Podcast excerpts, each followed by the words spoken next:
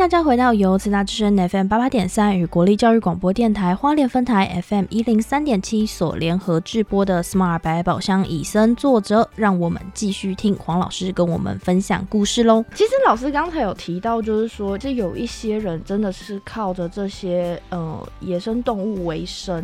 可是我觉得，在很多就我们近来看的这几部影片来说，它有一个观念，就是说，人其实也是在这个大自然里面的一环。那如果这些微小，就是没有商业行为，就是排除掉刚才商业行为，其实这样也是好的，对不对？就是不是说，呃，就是完全保育，或者是完全怎么样，完全怎么样这样。嗯，现在在其实世界上其实有一段时间讲的是山川里海的关系，哎，从深山嗯到河流，嗯，到里山到里海，好，所谓的里就是近的意思啦。呃，我们常讲说靠山吃山，靠海它吃海嘛。对，嗯。好，那你住在这边的人，像早期的原住民，他们他们有他们的祖训，就是说我今天在山里面打猎，我嗯什么不能打，我什么季节不能打，嗯。嗯。他就有一个很完整的保育的观念，去富裕这些物种。嗯。那你住在海边的人，他们当然也是靠捕鱼啊、抓龙虾啊、嗯。挖牡蛎啊嗯。这样的方式去维生。可是他们知道什么样的大小我不能抓，什么季节、什么性别我不能抓，啊，会回到它自然的富裕情况之下去。嗯那当然，这都只是说满足他们自己家族的日常所需。嗯好，那社会经济一蓬勃发展，钱不是问题的时候，那开始就有钱人他就会到乡下去收集啦。嗯啊我想吃山珍，我想吃海味，就可以买得到。嗯那有经济行为之后，他就会促使有能力的人他就去捕捉嘛。哎，我卖一只也是卖，我一次抓一只也是抓，我一次抓一百只也是抓，就不放回去。对就形成一个产业链。是。然后当我看到你因为这样发财了，我就也邻居也跟着做，啊，本来是大的抓到中的，抓到小的，啊，连小的都不放过的就没得抓了。就没有了。嗯，哦，其实很多物种都还在，尤其在台湾。台湾不要小看地方那么小，其实台湾是一个非常物种非常非常丰富。我们是蕨类王国，嗯我们是蝴蝶王国，哦，我们的物种非常的丰富。可是很多物种还没有被发现命名之前，它就消失了。其实我觉得这个观念就是好像跟我们在影片中有看到说法兰兹许伯兹他去放野牛这件事情，然后又发现野牛在觅食过程中把树推倒，这个问题好像是有相关的，对不对？在影片中，罗马尼亚的塔库尔山嘛，嗯法兰兹许伯兹是欧洲倡导野化的非常重要的一个人物。嗯他从在二零一四年开始，哦，他就开始野放野牛。那这些动物主要来自于哪里？动物园，动物园哦，还有科尔巴千山脉南部的保留区。就额外抓来的，对，是欧陆最重要野牛在引进的计划。嗯哦，你看，连他们这些大拿大咖，他们在做的时候都很谨慎，他们还是以欧洲的物种来引进哦。相似，他没有做过很大量的评估后才去野放。对嗯哦，所以细节我们不去谈啦、其实那个过程真的非常非常的复杂。反复，嗯，对，那我们其实只看表面表象来看，其实他们在引进的时候，他不会想说，哎，我从国外去找嗯啊。可是，在野化的整个过程中，我们在影片中有看到有其他的科学家哦，他是从很多品种里面去找他要的 DNA。哦，是先分析了它的基因跟对它的状况之后才引进来的。你们如果有看过影片，也建议观众朋友去把这部片子看一下啦。嗯啊，它里面有提到一个原牛，嗯这个物种啊，其实它的整个外形及它的功能就是适合野外生活的，嗯。所以他们就是用品种的改良，一直去改良、改良、改良，嗯。改良到在影片中看到的那一款牛啊，它具有长长的脚、矫健的肌肉啊、发达的四肢，甚至于可以抵抗狼群。哦，啊，达到它真正可以活在野外的能力。嗯哦，所以在野化这个议题里面，它并不是单一性的。不是野放就可以了。对，它的方法其实也有很多，前面也讲过哦，它现在在世界各地掀起不同的讨论，嗯，还有做的方法，其实各家的方法都不一样。哦，光是在欧洲影片里面，其实我们看到大概就五六种了。好，其实它方法是完全不一样的。嗯，嗯，所以它是一个很新颖的，刚刚像老师提到，近二十年才出现的一个生态观点，所以也很多呃生态学者他们去做相关的研究，所以才会出现刚刚老师提到五种不一样的方式去野放。其实这样听老师讲完，我本来觉得二十年已经很久，因为可能在前一部影片里面，他们讲说他们那边有一个地方的政府，他花了二十五年的时间。就让什么当地的原生树林啊，用补助的方式，然后把它种回来，然后现在可能已经到达了五成。我看这个数据的时候，我就觉得说，诶，其实蛮快的啊，怎么可能这么久？可是今天听老师这样分析，我就觉得哇，二十年真的好像不够哎。对你讲的很好，只是真的讲到重点。其实任何一个生态富裕，你的短短甚至于百年，它就只是一个雏初具雏形。嗯我只是把这个架构，还是看它能不能继续走下去而已。那当计划中断或者是没人在管它的时候，它会怎么转怎么走？其实那个都是不可以评无法评估的。嗯哦，所以人类的寿命就短短的将就一百年吧。哦，你能够做研究，大概就三十年、四十年。一百年已经很长寿。哎，对。哦，那能够真正从事这些工作的学者，大概就了不起，就三十年、四十年。嗯啊，这样的一个经验传承下去之后，他才有可能去完成他想要的研究目标。嗯，哦，那你这样换算二十年，你觉得长吗？你觉得久吗？突然觉得那种就是抬头上面写什么百年富裕计划，都只是一点点开端，二十年算什么？是，它不像我们吃饭的百年老店，那就真的好吃了，是不是？真的。对，可是二十年已经够一个学者付出他的整个学生命周期生生命周期。我觉得是生命周期。是啊，可是在一个生态环境里面，它的面向真的太多了。你一个学者他所研究的，是不是都能包含这样的面向？你是不是都能掌握到整个物种的演化跟前进或者是后退的方式？嗯，就像我们讲的，之前讲的所谓的单一物种的富裕，已经行之有几十年下来之后，发现方向不对了哦。我只针对这个物种，那其他物种呢就掰了，不见了啊。我们讲达到平衡。我们讲台湾的一些湿地好了，我们只针对野鸟的保育嗯 或者是稀有鸟种的保育。可是当你把这个地方变成鸟类适合栖息的环境之后，其他物种它就进不来了。可是不会说有一个平衡吗？就是说我今天可能像嗯鸟鸟有了，那可能就是更高等一点，比如说吃鸟类的，或者是以它的蛋为生的动物回来了，然后低等就是要给鸟吃的动物、植物也回来，一定。会一定会慢慢有它的生态进来。嗯那可是你想达到一个很完整的生态，其实基本上就没那么简单。嗯好，我们讲说，其实影片中有提到一个好的栖地，嗯好的生态系，它是包含开阔地、短草区、灌木、嗯，树林，什么都要有。对，它就适合。其实我们讲说物种它会在这个地方栖息，最主要是什么？有食物吃，有食物吃，嗯，可以生宝宝，然后不会被吃掉，对，不会被吃掉。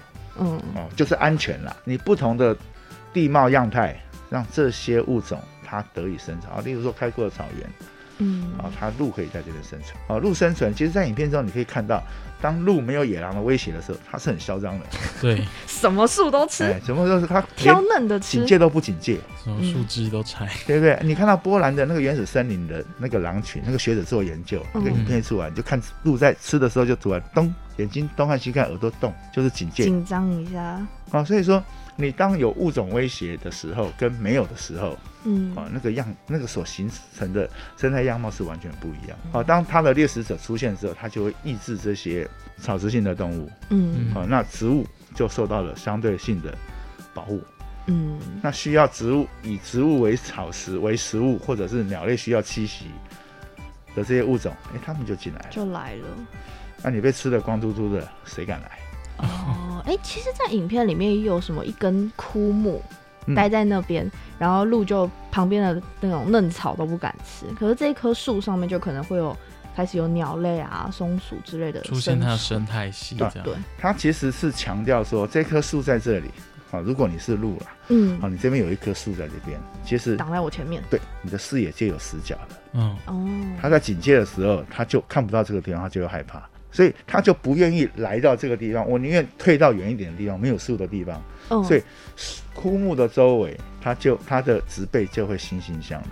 嗯，嗯，好，欣欣向荣之后，其实很多的物种它就会躲在这里，好，靠这边为生。嗯，这是很有趣的。这次看了影片之后才发现，哦，原来有这么有趣的一个生物现象。那我们相对去看非洲大草原比较开阔的地方，嗯，哦，可能留两只在那边警戒，其他的其实就吃它的草，嗯，一点事都没关，一点事都没有，因为视野够开阔嘛，嗯他们警戒心就会降低。在看影片的时候就觉得，为什么枯木不拔掉？我那时候就会觉得说，它都枯了，不是应该就让它回归大地啊什么的？现在老经过老师这样讲解，我就哦，原来还有这一层面的意义存在。是啊，我们都是以一个面向去看一件事物的状况，嗯。没有想到说其实有其他的观点会导致后面有不同出现的因素。的问题，这样，其实也不只是你们啦，大部分包含以前的我，我们看事情的时候，你去看一块地，都是杂草，啊，就荒地啊，没有用的地。嗯 对，那那其实，可是当你走进这一个天地之后，你就发现，哎呦，荒野其实不荒啊，嗯。它可能是生命的繁衍地，嗯，可能是基因库嗯啊，可能是所有大地的宝藏。以前我们的眼光里面，哦，只要我们会想说，按那块荒地啊不好啦，不好啦。可是我们现在看，哇，好好哦，台湾还有这样的地方被保留下来嗯啊。其实那个观念转换真的需要大家一起去思考。其实我还有一个蛮好奇的，像是老师刚才有讲到荒地，就我们大家都会觉得说，哎呀，这个在看到生态这一块之前，都会觉得说那个是对于人类来说没有用的地。可是，在影片中有一个东西，有一个定义叫做野地，它是说，呃，这一块土地要距离道路超过九公里。那我跟 Porter 有去查询过，就是以台湾的南北狭长跟东西的宽度，要有九公里的一块地，真的是非常困难的欸。那时候 Porter 是有提到说，干脆台湾改成那个便利商店九公里以外，这样可能会比较好。其实这样讲好了，九九公里这个数据啊，我不知道是我们的看法有分歧，还是解读错误。嗯，哦，其实他其实是一个学者哦，是德国综合生物多样性研究中心一个欧荷拉托瑞斯这位学者，他在二零一六年的时候展开七地破碎化的研究哦，主要是调查公路和铁路等基础设施的分布哦，目的是确定人类在任何一个地点与物种的距离。主题说出来，你们大家就会懂，说他在调查什么。他的调查目的就是说，任何人类在任何一个地点与物种的距离。嗯那这个问题有多严重啊？手机据它显示哦，我我大概念一下哈。地球最破碎的地区分布在欧洲和北美。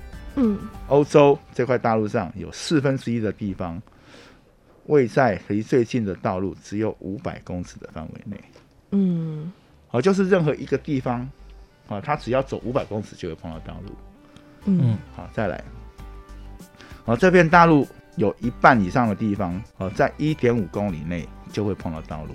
嗯哦，几乎所有的地方，任何地点，它只要走九公里就会碰到道路。好，这件事告诉我们什么？他的研究，他要他要讲什么？本来是一块很完整的荒地，结果被人类的道路切割。成变破破碎碎的，那我们这样讲，我们常讲说，假设我是野生动物，好，我这边有一百公顷的地，哦，活得开心的嘞。跑啊，哎，吃喝玩乐、生小孩都在上面。嗯哎，结果哪一天就有一个物种来了，就开着那个大机器来，就把我这边切一块，这边割一一块块，这边弄一个，那边弄一个。我本来一百公顷的，可能就剩下九公里了。嗯，哦九公里不到我本来我的老婆在那一边，我轻易就可以过去了。我现在过去可能被车撞死。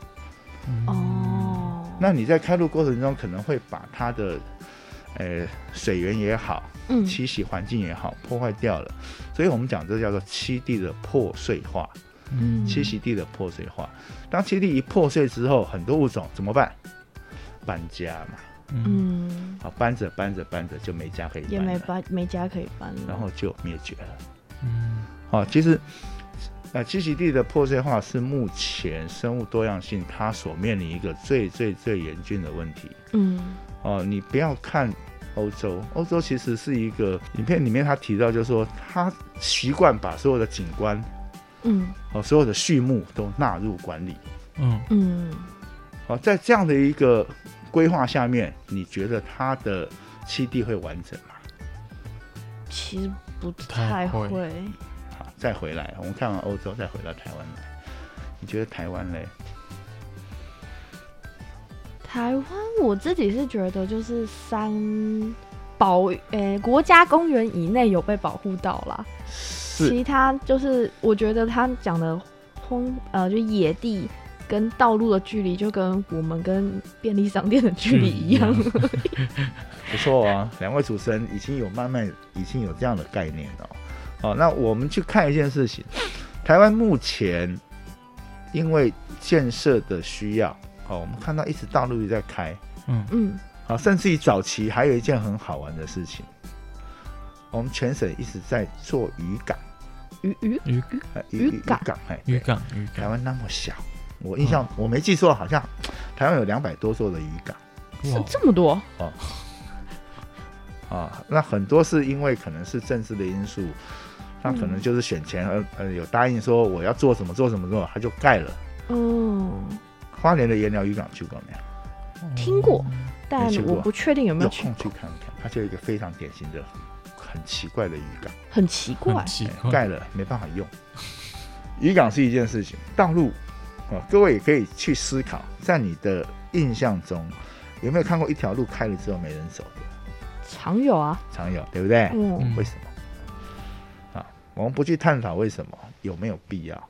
嗯哦，我们不要。其实，在台湾现在有一个很可怕的地方，就是说，可能是因为，诶、政治人物的允诺啦，嗯啊、或者是一些经费的消耗啦，他会去做这样的事情。可是嗯这样子对台湾好吗？不一定，那既然是不一定，那为什么没人出来说话嘞？啊，这是请大家去思考的、嗯啊。最近其实很多环保议题，可是都可以请各位听众在听完节目之后，你再去思考。啊，如果你有这样的环保观念，把它带到我们生活里面，其实对我们环境是好的。嗯哦，我们不希望带到任何政治立场。可是，如果我们这一代走了，下一代的人可以看到我们现在可以看到的东西吗？可以呼吸我们现在呼吸的空气吗？嗯啊，这其实是我们要去思考的。林务局这几年有推大农大富的赏银活动。嗯嗯哦，其实我去那边当了两年的解说员。哦哦，我一直跟很喜欢跟游客分享，尤其是年纪比较大的长辈们，跟或者是我们这一代的。嗯我常常说，小时候我们是不是在一出门就看到萤火虫？我们的河边萤火虫真的是满天飞舞。，没有体验过，哎，我们我们小孩的时候，台语说给小啊。哦，我们会把萤火虫抓回家哦，放在哦蚊帐里面，那个星光点点，这不是国文课的那种故事才会有的？真的，什么轻罗小扇扑流萤，对对对对对对对，你不用扑，它就在你身边飞来飞去。哇，哇！可是曾几何时，它消失了。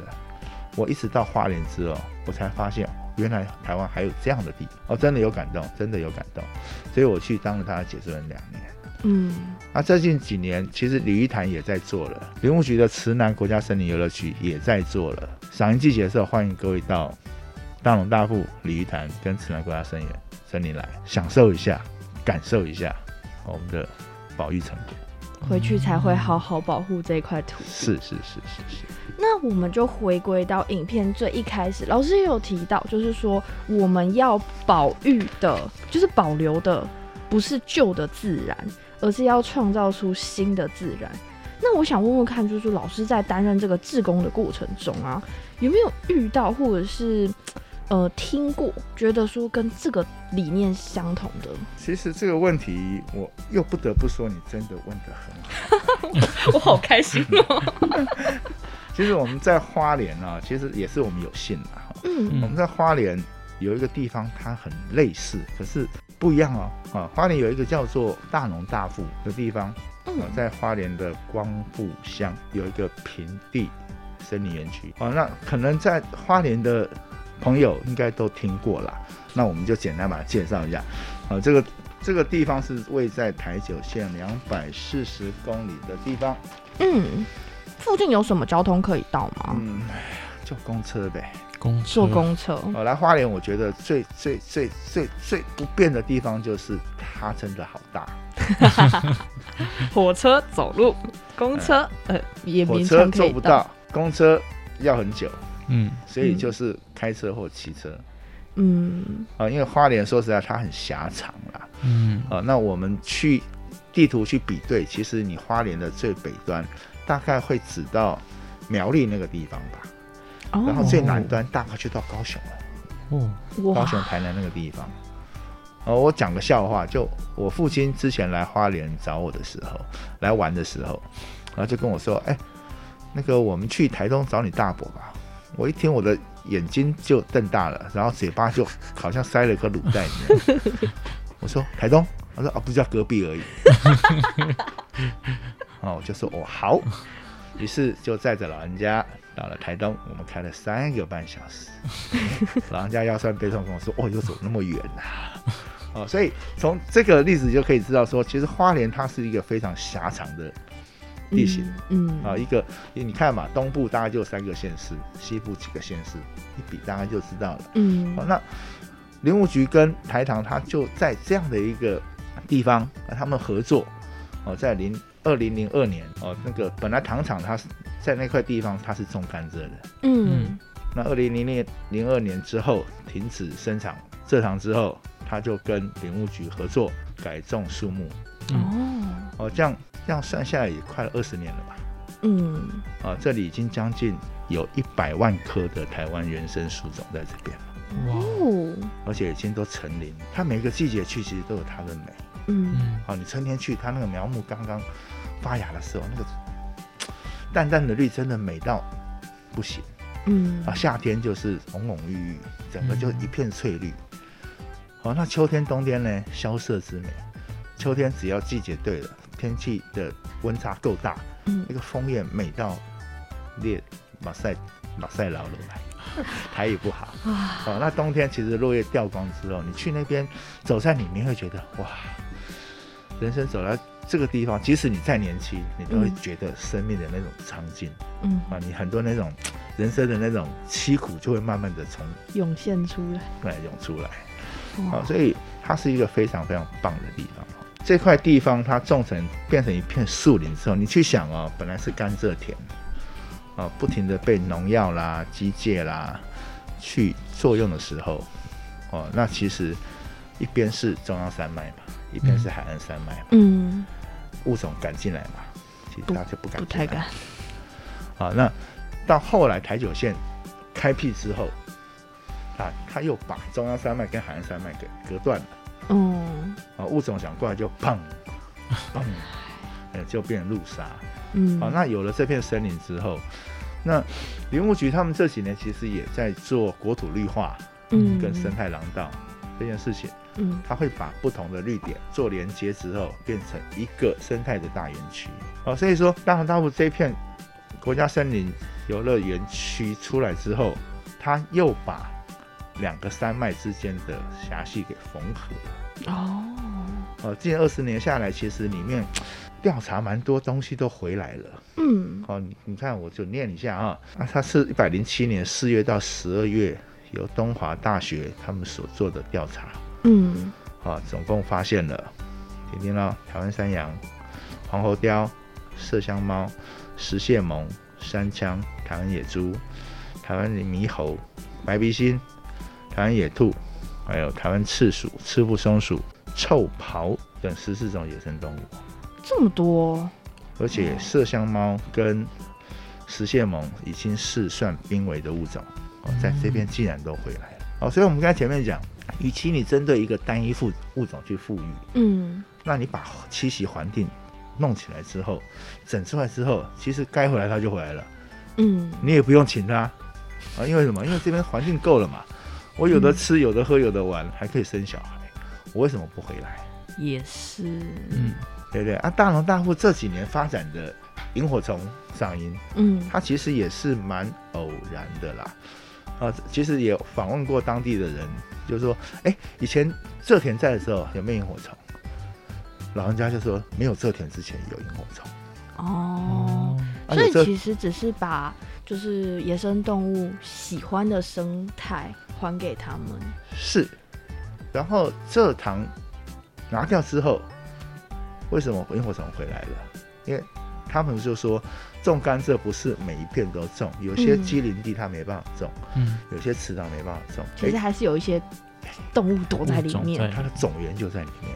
哦，哎、其实这样子，经过老师这样一整集节目跟我们介绍啊，或者是跟我们觉得分享的这些东西，我觉得真的是大家有空可以去小小的体验一下，亲近一下山林，然后让。自己可以更知道怎么样才是对自己更好的。对，而且听完这一集之后，你去像刚刚老师提到大农大富，你可以更了解原来生态是从大农大富这个地方是从一开始甘蔗田到后续变成一个保育园区的地方。觉得好像真的蛮值得去看一下这样子。那我们今天的节目就差不多到这边。那非常感谢黄老师跟我们分享了他自己爬山的经验，然后还有这么多可以让大家亲近大自然的地方。谢谢黄老师，谢谢谢谢各位听众，拜拜。下周再见喽，拜拜。